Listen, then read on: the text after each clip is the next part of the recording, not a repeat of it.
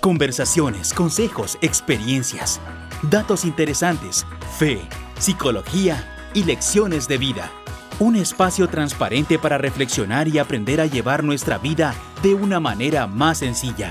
A continuación escucharás el podcast de Daniel Retana. Hola querida gente, ¿cómo están? Gracias por acompañarnos nuevamente en un espacio más del podcast de Daniel Retana. Hoy vamos a hablar sobre uno de esos síndromes que se presentan hoy en día comúnmente y en el que muchos quizás hemos caído de manera involuntaria.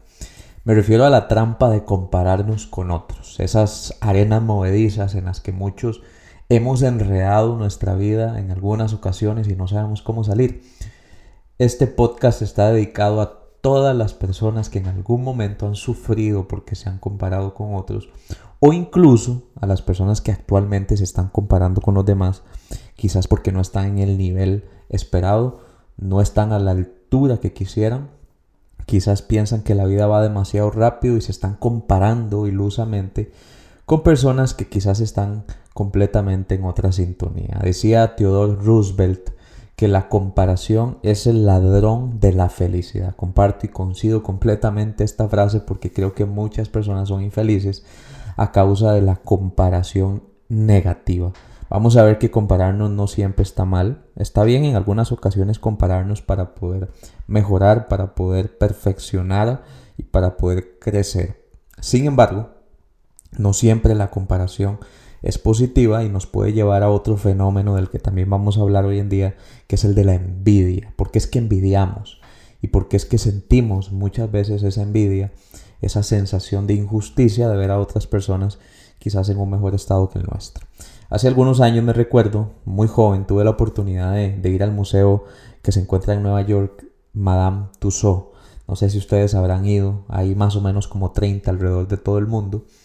Y básicamente este museo concentra una lista, una gran lista de celebridades hechas y esculpidas con cera. Es muy interesante ver el comportamiento de la gente cuando entra a este museo. Y si ustedes no lo han visto, pueden ingresar a YouTube y ver alguno de estos videos para que puedan observar cuál es el comportamiento de las personas cuando están allí adentro. La gente se empieza a sorprender conforme van viendo ciertas esculturas, ciertos personajes, ciertas celebridades. Y es que hay para todos los gustos. Están los músicos, están los futbolistas, están los deportistas, están los atletas, están las, los personajes de las películas, los cantantes, todo tipo de celebridades. Y hay algo que particularmente a mí me llama mucho la atención. Me recordé cuando estaba pensando en una comparación. Y es que la gente realmente se ve, se percibe, se observa sumamente fusiva y sumamente entusiasmada porque sienten aparentemente que están con las personas que representan cada una de estas figuras de cera. Se toman selfies, se etiquetan incluso a los personajes propiamente de la, de la escultura que estén viendo. Y háblese, por ejemplo, ahí hay personajes como Dwayne Johnson, las Spice Girls, Donald Trump, Johnny Depp, Selena Davirus, Miley Cyrus, la reina Isabel, Michael Jackson, Kobe Bryant, Barack Obama y una lista interminable de personajes que constantemente se están renovando. Y esto me llevó a pensar en lo siguiente. Estar frente a una réplica nos acerca a la realidad de estar cerca de las personas famosas, pero al final caemos en cuenta que es solamente una comparación con la realidad. No son las personas famosas las que están allí en cada una de esas esculturas, por más que queramos intentarlo y por más que queramos simularlo. Son un clon de cera muy parecido, pero esencialmente una escultura jamás podrá reemplazar la experiencia de estar con alguna de estas personas. Creo que esa es la dinámica o ese es el comportamiento que muchos de nosotros a veces vivimos en nuestra vida. Y eso nos lleva a preguntarnos varias cosas. En primer lugar, ¿por qué es que nos comparamos los seres humanos, los unos con los otros? Algunos dicen desde la psicología social que en el momento en el que estamos en un lugar donde vemos a una persona con similitudes, con características similares, tendemos a hacer una evaluación positiva y negativa de las cosas que esta persona tiene, de los atributos que esta persona tiene y automáticamente lo comparamos o hacemos una evaluación personal y hacemos como un cuadro comparativo. Sé que suena un poco aburrido esto que estoy diciendo, pero eso es lo que casi todas las personas hacen. Entonces resulta ser que vamos al gimnasio o vamos a algún centro de estudio, vamos a la universidad, vamos al trabajo y empezamos a hacer evaluaciones inconscientes de las personas que están alrededor. Prácticamente parecemos como aquellas eh, imágenes de radiografía, solo que en este caso lo que hacemos es una radiografía de la personalidad, de las posesiones que tiene otra persona, del grado profesional que tiene, del dinero que tiene una persona, del intelecto que tiene una persona, y al final nos evaluamos en función de eso que estamos viendo. Y también hacemos una evaluación, por lo general, eh, comparándonos, según dicen algunos estudios, más con los aspectos negativos que con los aspectos positivos. Pocas veces vemos a las personas comparándose para bien. Por lo general vemos a las personas comparándose en aquellos aspectos en los que no se sienten bien satisfechos o a la altura de lo que otros parecen tener. ¿Por qué nos llamaría la atención cambiar muchas cosas que tenemos actualmente por lo que quisiéramos tener? No debemos olvidar que el grado de insatisfacción que los seres humanos tienen acerca de la vida o de su propia vida hoy en día va en aumento porque ciertamente cada vez tenemos menos cosas porque eso que queremos tener cambia rápidamente, aceleradamente. Si queremos tener un vehículo, entonces y lo logramos conseguir el día de mañana queremos tener otro. Y esa insaciabilidad nos lleva a no conformarnos con lo que tenemos. Y esa es una de las preguntas que yo también me he hecho personalmente a lo largo de mi vida. Cuán conforme, cuán satisfecho estoy con lo que tengo. ¿Por qué algunas personas caminan constantemente insatisfechas por estar viendo el jardín del vecino? Quedarse viendo el jardín del vecino es la razón por la que muchas personas se han detenido en su crecimiento personal. He hablado con muchas personas que me dicen, mira, es que a mis 21 años, a mis 25, a mis 30 años no estoy donde debería estar. Esa palabra debería me llama mucho la atención porque yo siempre hago la pregunta de rebote y es, ¿y dónde deberíamos estar a los 30 años? ¿Dónde deberíamos estar a los 25? ¿Dónde deberíamos estar a los 21? Y por lo general estas personas están siguiendo una autoexigencia que en algún momento de la vida aprendieron. En algún momento de la vida lo aprendieron o incluso se establecieron esa exigencia a sí mismos como una forma de sentirse bien. O sea, se pusieron parámetros que todavía no han alcanzado en su vida. Y a partir de esos parámetros que no han alcanzado es que se evalúan conforme al éxito o al deséxito que tienen. Entonces hay personas que literalmente todo el día se pasan flagelando porque no están donde ellos mismos en algún momento se dijeron que tenían que estar. Pero si hacemos un recuento de cuántas personas te están esperando o te están exigiendo que llegues a donde se supone deberías estar, posiblemente no encontremos a ninguna. Y es que yo he, visto con esta metáfora del jardín que es, inevitable que uno vea el jardín del vecino. Yo personalmente vivo en un lugar en donde hay otros jardines y es normal que uno se quede viendo el jardín del vecino. Eso es inevitable. Pero querer tener el mismo jardín y desechar el propio jardín, eso es una decisión que mucha gente toma. Hay personas que descuidan su jardín y hago esta analogía para que podamos entender cómo es que funciona la comparación. Todos tenemos un jardín en nuestra vida, pero a veces nos quedamos pasmados y anonadados en el jardín del vecino, en el jardín ajeno, y nos encantan más las flores que tiene él o ella, y nosotros descuidamos las propias. Y es por esa razón que el jardín de muchas personas queda en el abandono, porque estamos todo nuestro día y nuestra vida viendo cómo los demás depuran su jardín, lo hacen florecer, siembran semillas, van creciendo y el día de mañana nos sentimos sumamente frustrados porque nunca tuvimos la oportunidad de sembrar. Y entonces aplicamos la envidia y empezamos a sacar teorías que posiblemente alguien les hizo el jardín, que no fueron ellos quienes lo sembraron, que ellos no saben absolutamente nada de, de, de jardinería. Y entonces empezamos a sacar nuestras propias teorías y teoremas para tratar de justificar nuestra insatisfacción. Quiero decirles algo, nosotros no nos podemos escapar de la realidad, por más que queramos o por más que decidamos tomar un transbordador al espacio, no podemos escaparnos de la realidad. Habrán personas a las que admiremos y trataremos de imitar. Yo siempre he dicho que es bueno tener tutores, mentores, guías, maestros, líderes, personas que sean dignas de imitar, modelos a seguir, inspiradores y que nos desafíen constantemente en nuestra forma de vivir. En mi caso, yo he tratado de ser muy, pero muy selectivo con estas personas.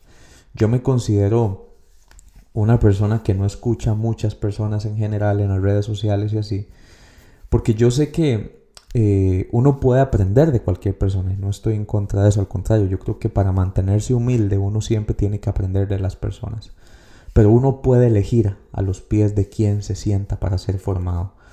Y es por esa razón que hoy vemos a muchas personas ni siquiera poder defender lo que piensan, porque piensan lo que todo el mundo piensa y no lo que ellos verdaderamente piensan. Entonces tienen una confusión intelectual y de ideologías precisamente porque no han definido lo que verdaderamente quieren creer en sus propias vidas. Yo te recomiendo que tengas a alguien a quien seguir, a un maestro, a alguien que te, que te instruya, que te guíe, que te oriente. Hoy en día se habla mucho de la figura de un mentor. Yo creo firmemente en que debes de tener un mentor, una mentora, un terapeuta, alguien que te pueda guiar y que te pueda orientar, a quien puedas admirar. La razón por la que mucha gente se compara hoy en día es porque buscamos un estado de perfección inexistente. Estamos orbitando en una realidad que no existe, en una misión espacial llamada viaje al planeta no conocido de la perfección. Evidentemente cada vez la vida humana en esta tierra se ha vuelto menos humana y se ha transformado en una experiencia más superficial. No sé si ustedes concuerdan conmigo en este pensamiento y no es que esté criticando como si yo estuviera fuera de la sociedad porque yo también formo parte de la sociedad y a veces promovemos estas ideologías en donde importa más lo que vemos en las redes sociales, lo que vemos más eh, quizás desde una vitrina y no lo que podemos conocer a profundidad de las personas. Yo hablo generalmente en mis charlas y en mis conferencias de que uno debe cambiar la superficialidad por la profundidad. Y tengo de hecho un video en YouTube que se llama Relaciones Profundas o Relaciones Superficiales. Y debo confesar que no es tan sencillo generar relaciones profundas en esta época, porque nuestro enfoque a nivel social se ha atorado o se ha anclado sobre todo en los aspectos más superficiales. Yo sé que es algo que, que hablamos muy comúnmente, pero pero ciertamente hoy los estratos sociales están definidos mucho por lo que una persona tiene, por lo que una persona hace, por su profesión, por su posición económica, eh, por su educación.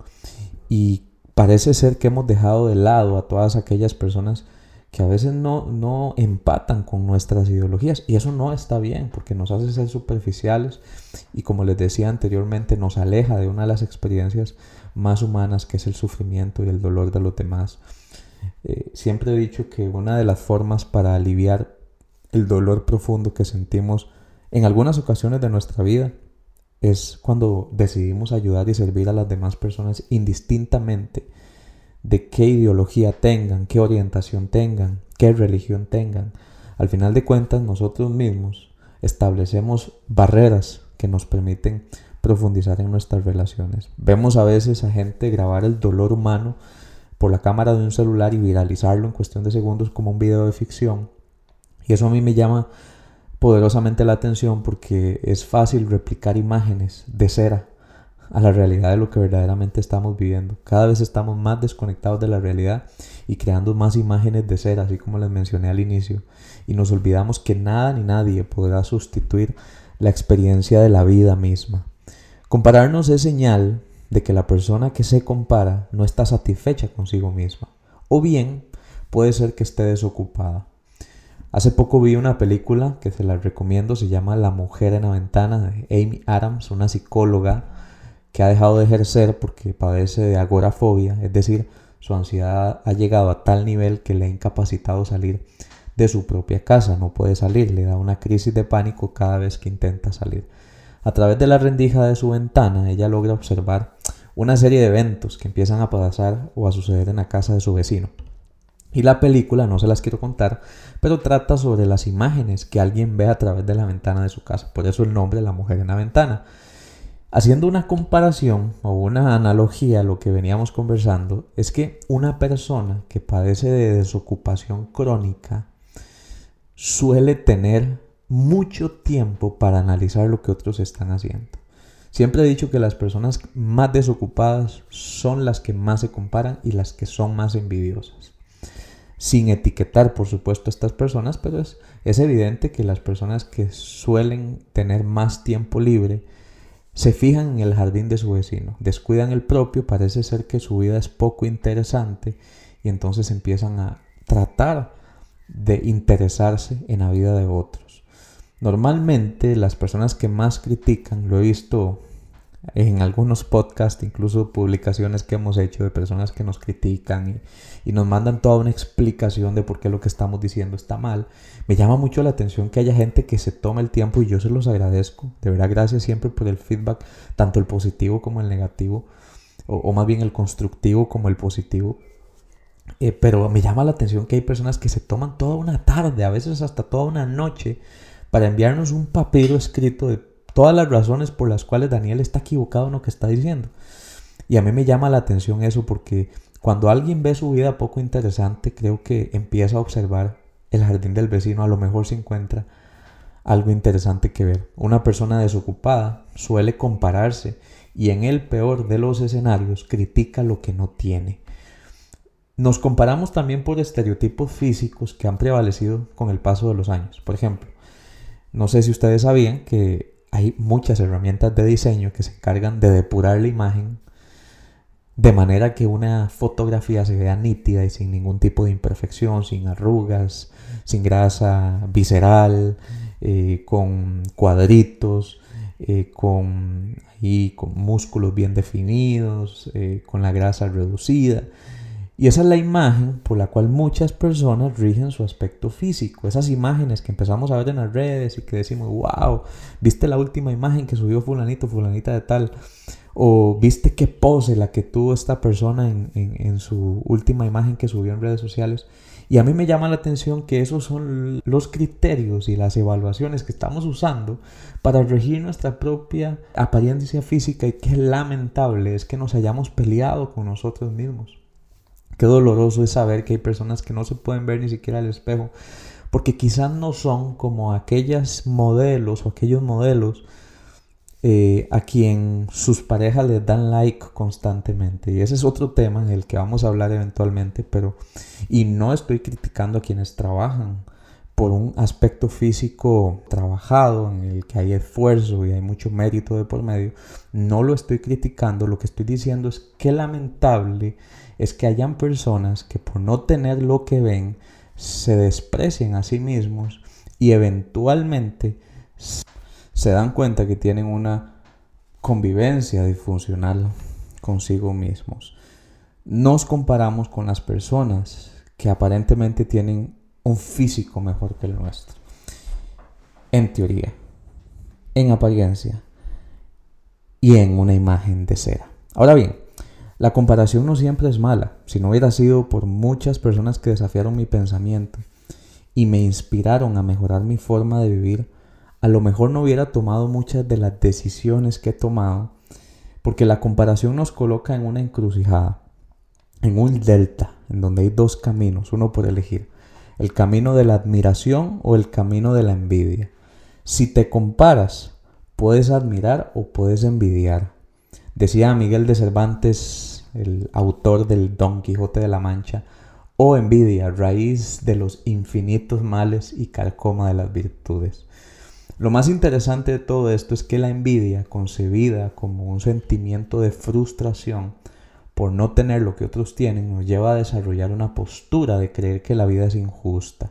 Y aquí es donde empiezan nuestras suposiciones, nuestras fórmulas y nuestras ecuaciones mentales de por qué tenemos ciertos prejuicios. Decimos, es que aquella persona, sin ser tan inteligente, ha tenido muchas oportunidades laborales o no puede ser que los demás consigan lo que yo no. Aquella mujer u hombre tan feo físicamente tiene pareja y aquí me encuentro yo desdichado, desdichada por la vida.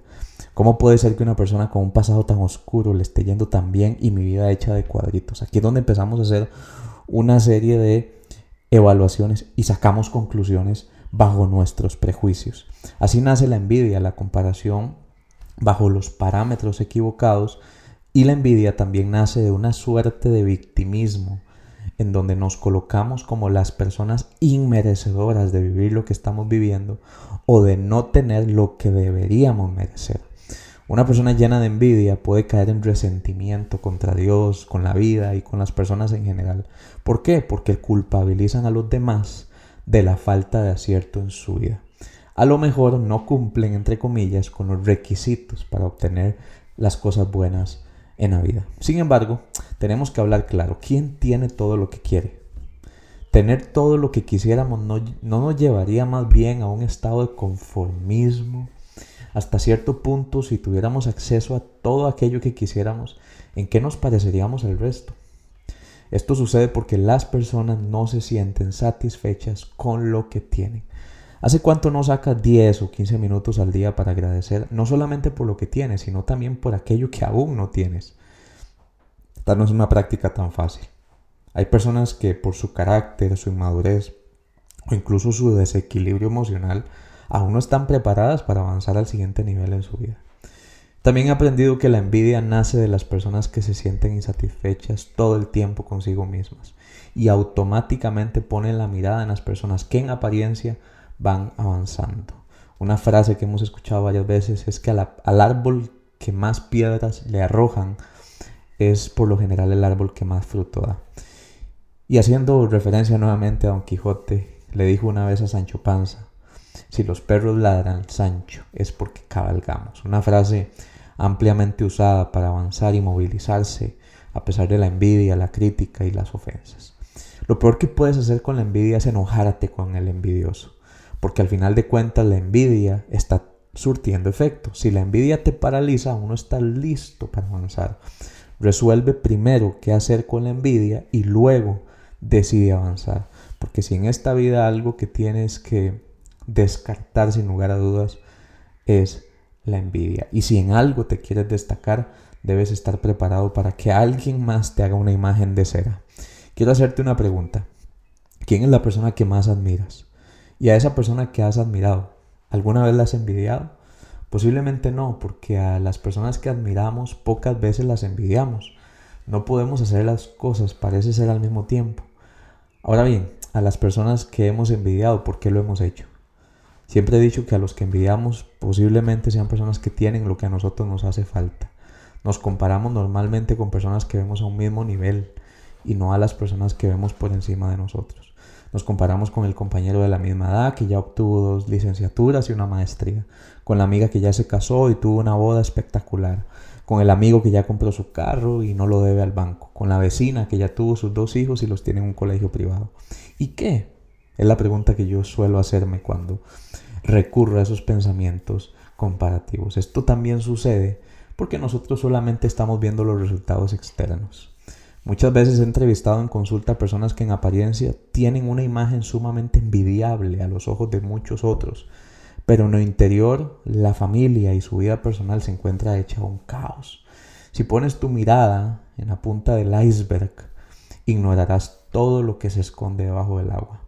Ahora bien, cuando admiramos, damos por sentado que las personas que son ejemplares han llevado un proceso para llegar ahí. Me recuerdo haber escuchado una entrevista de una nadadora costarricense que decía, es fácil ver las medallas olímpicas en un pedestal cuando nadie ha visto las nadadas en aguas frías en horas de la madrugada. Es fácil que vean tu título, pero no que vean las trasnochadas que tuviste que hacer. Normalmente las personas hablarán más de los resultados que de los fracasos y de sus procesos. Termino de la siguiente manera. Si tuvieras que resumir tu vida en una sola frase, ¿cuál sería? Yo hace algunos años hubiera contado que mi vida posiblemente se resumiría desde alguno de mis logros, pero yo creo que hoy contestaría que se resumen mis procesos. Creo que respondería en proceso. Nunca dejamos de estar en proceso.